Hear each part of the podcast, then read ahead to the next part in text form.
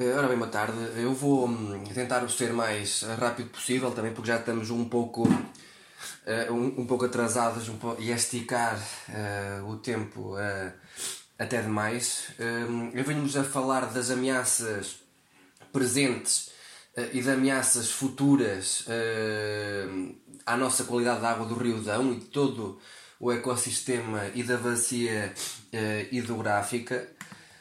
Um, Eh, começava por falar-vos, na minha opinião, uh, pelos principais focos de poluição cá no Rio Dão uh, e nos seus afluentes. primeiro, e sem sombra de dúvidas, é o mau funcionamento das hectares estações de tratamento de águas residuais e outras infraestruturas como, como fossas céticas e estações levatórias e por aí fora. Eh, também descargas dispersas e momentâneas uh, e também, como já referiu uh, o Pedro Bailantunes anteriormente, na altura do verão, o períodos de seca e de calor também ajuda a termos uma água com menos qualidade. queria salientar um facto bastante importante. Os, principais e os mais importantes focos de poluição na bacia hidrográfica acontecem em afluentes do Rio Dão, não acontecem no rio principal, como, acontecem, como acontece nos casos do, do Rio Tejo eh, ou do Rio Lis, eh, por exemplo. Eh, eu trouxe-vos aqui alguns exemplos ehm, de poluição, todos em afluentes do Rio Dão. Começo por falar da poluição que existe na Ribeira das Hortas, que é uma ribeira que atravessa a cidade de Santa Combadão e vai uh, desaguar uh, ao Rio Dão, muito próximo até da barragem da Aguieira. Barragem esta, já se falou aqui que a barragem de Fagilde, que se encontra no, no Rio Dão, abastece uma grande quantidade de pessoas no distrito de Viseu, nomeadamente na região do Conselho de Viseu, Nelas, Penalva e por aí fora, mas também a barragem da Agueira, que também recebe águas do Rio Dão é para abastecimento de consumo humano eh, na região de Coimbra. Como vos dizia, eh, eu hum, trago-vos um, primeiro exemplo, eh, que é a Ribeira das Hortas. Como podem ver pelas fotos, temos tampas de esgoto, tampas de saneamento a atravessarem a Ribeira das Hortas. Como podem ver na foto, estas tampas estão a descarregar os efluentes para fora. Estas tubagens são as que vão eh, para a hectare de Santa Combadão, portanto, estes efluentes estão a deitar fora, uh, não estão a ser tratados e é a canalização bem antes de chegar à, hectare e vê-se a subdimensão que existe em termos de canalização de saneamento das águas residuais. Esta, esta foto podem ver o estado da água, o estado da ribeira, uma, uma água completamente castanha Uh, e na para gravar, é uma ribeira que passa mesmo no meio de Santa Combadão, até uh, ao lado de um parque verde uh, que tinha tudo para ser um, uh, um grande espaço ecológico. esta última foto sobre a Ribeira das Hortas já é no Rio Dão, é, é uma foto da Ribeira, da Ribeira das Hortas a desaguar no próprio Rio Dão e podem observar que está completamente verde e completamente uh, uma cor fora de normal. Uh, nestes casos, como noutros, uh, eu denuncio logo às entidades competentes, seja a CEPNA, seja a APA. a maior parte das vezes, se não, se não direi a maioria, ou todas, a resposta é bastante frustrante, ou seja, para já demora dois, três meses a ser respondida e depois é, é, uma resposta muito, eh, muito leviana, quase sempre dizendo eh, que estas hectares eh, estão a poluir dentro dos parâmetros legais, porque poluir é legal desde que seja dentro de uns certos indicadores, mas como podem ver, até pode ser legal, mas é ao olho visto que a água não está nos seus, nos seus melhores dias, prejudicando assim a biodiversidade e o, e o, e o ecossistema envolvente. Outro exemplo que vos trago um, é de uma zona industrial, é, é da zona industrial da Gândara, uh, em Carregal do Sal, uh, onde podem ver a água completamente branca, isto é, de produtos lácteos, soros e por aí fora, de uma, de uma produção de queijo que existe no Carregal do Sal. Esta produção contamina a Rebé de Cabris, que vai desaguar ao Rio Dão um pouco mais a jusante. Isto é, uma fase, isto é uma completa falta de respeito pela, pelo ecossistema onde está implementado e pela própria sociedade civil. Porque nós não estamos aqui a falar de que falta de capacidade de etar. É, mas sim, a, a, a empresa eh, de produtos lácteos está a descarregar os produtos para, eh, para canalizações de águas pluviais, o que é mais grave ainda.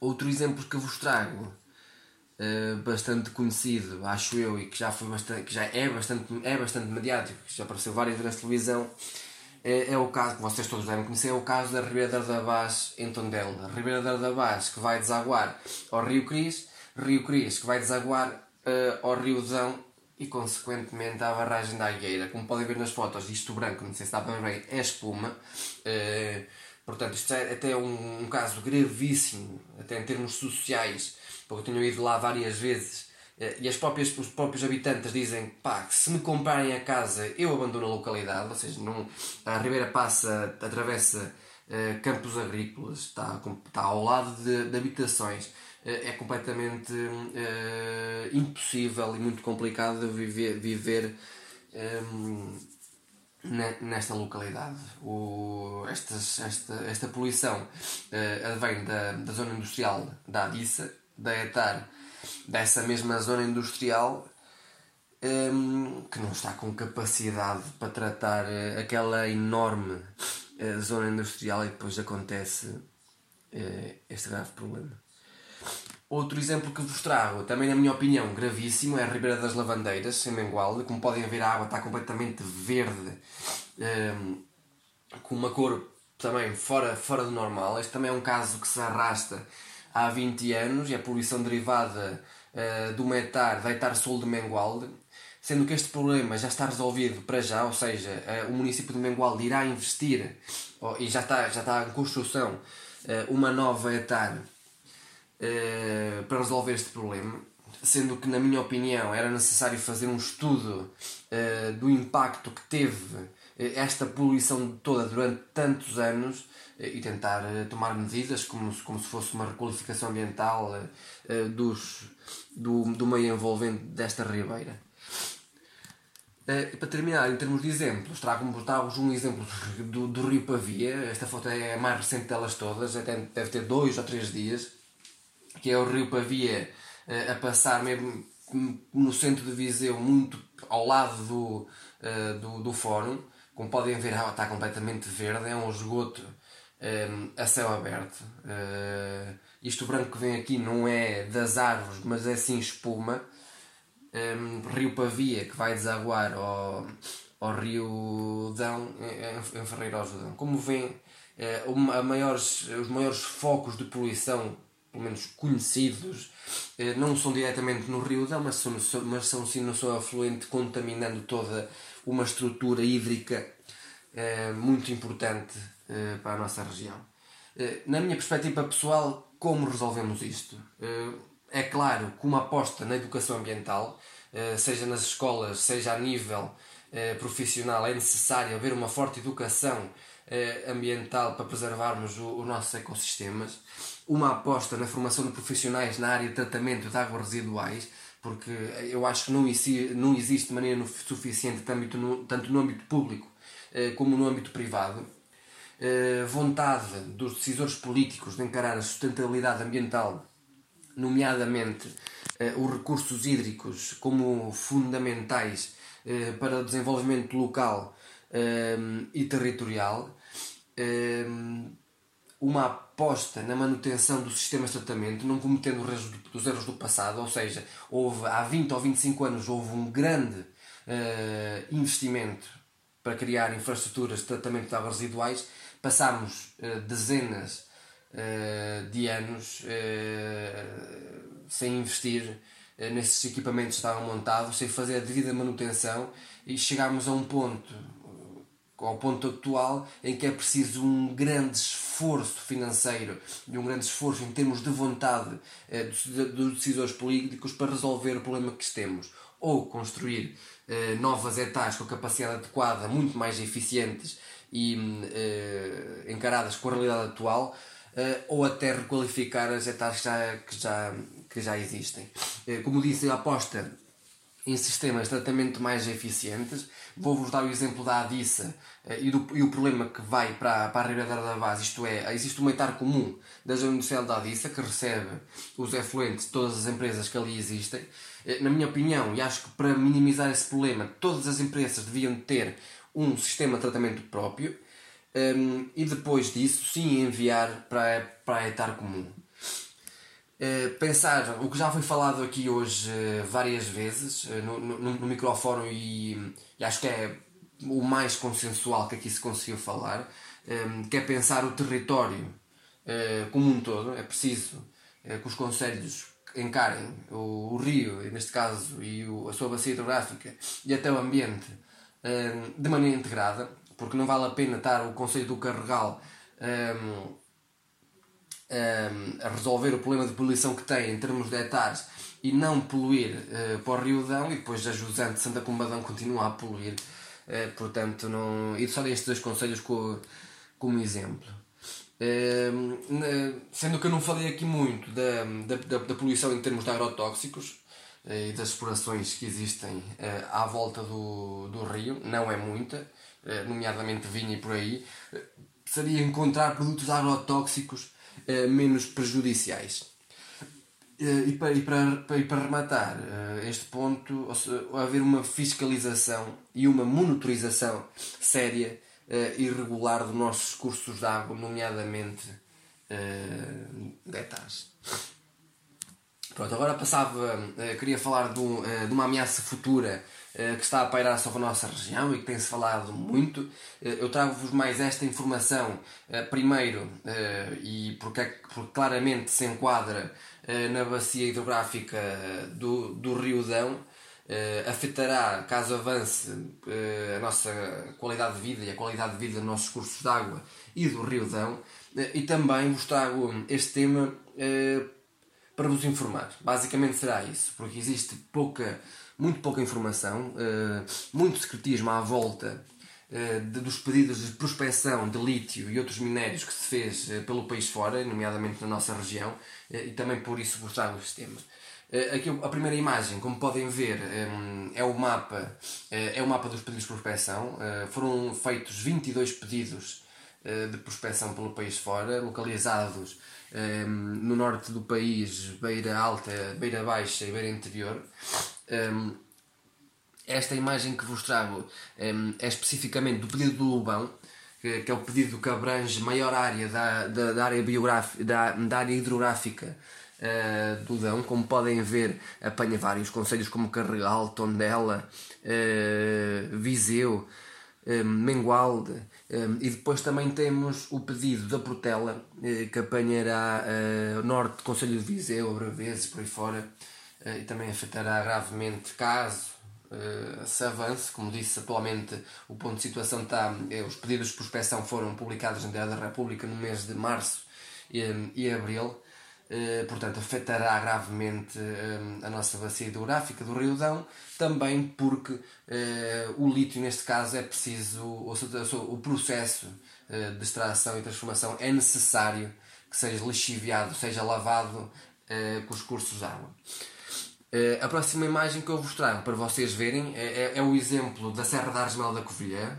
Portanto, um, ehm, eu trago-vos este exemplo porque, mesmo ter sido feito o processo, de, o processo de ser mais antigo, ou seja, este pedido de prospecção e de, exploração foi feito em 2017, uh, eh, enquadra-se dentro do mesmo, um, ehm, da mesma estratégia e do mesmo tipo de exploração a céu aberto. Portanto, como, como podem ver, a Serra da Argemela ficará completamente descartizada e destruída. Vamos ter três depósitos, uh, dois de estéreis e um de rejeitados, ehm, que vai ficar ali com um grande passivo ambiental, como temos perto mesmo da Covilhã, uh, perto da Serra da Gemela, peço desculpa, que é o Cabeça do Peão, onde existem ali barragens de depósitos, escombreiras que hoje em dia não se consegue, não, não se pensa nem que se consegue como é que se irá resolver. Depois temos a mina a céu aberto, que destruirá completamente uh, as nossas serras, e depois temos a, a, a, lavaria aqui no fundo. Aqui a lavaria, um, ehm, por, no, no, fundo da serra passa o, o rio Zézer, que afetará uh, gravemente os reservatórios de água para consumo da, da região de Lisboa, como é Castelo de Bode a barragem de Castelo Bode no Rio Zézer.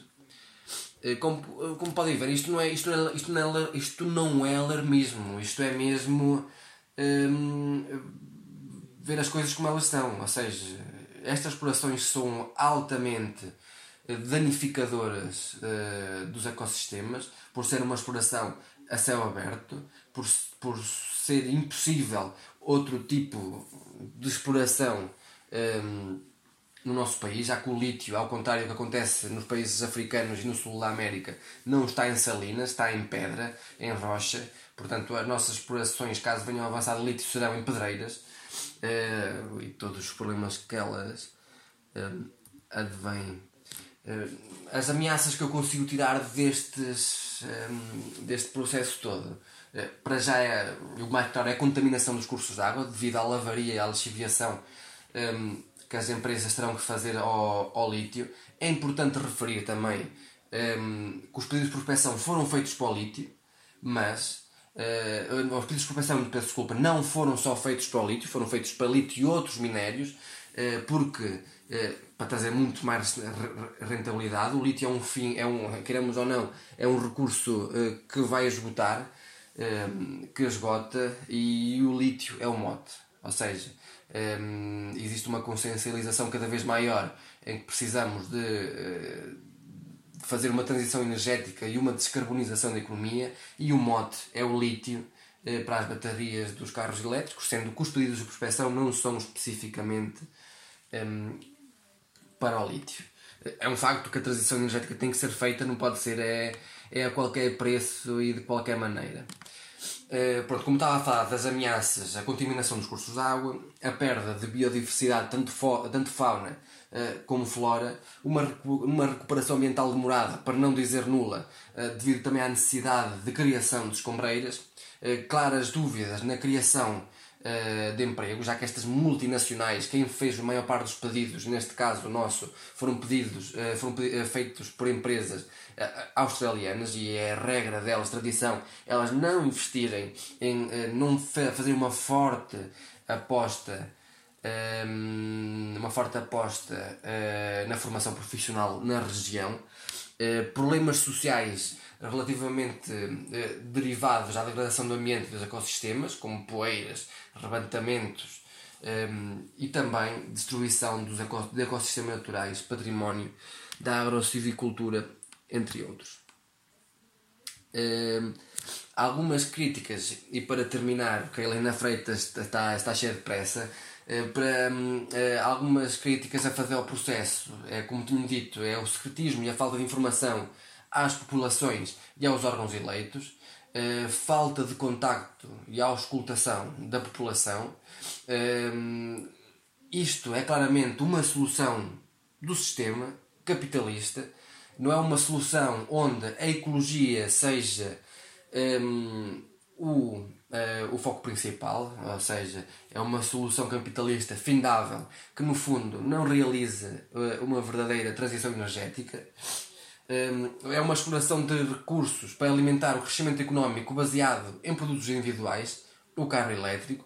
A solução deveria passar por uma aposta coletiva de transportes alterando uh, completamente o paradigma.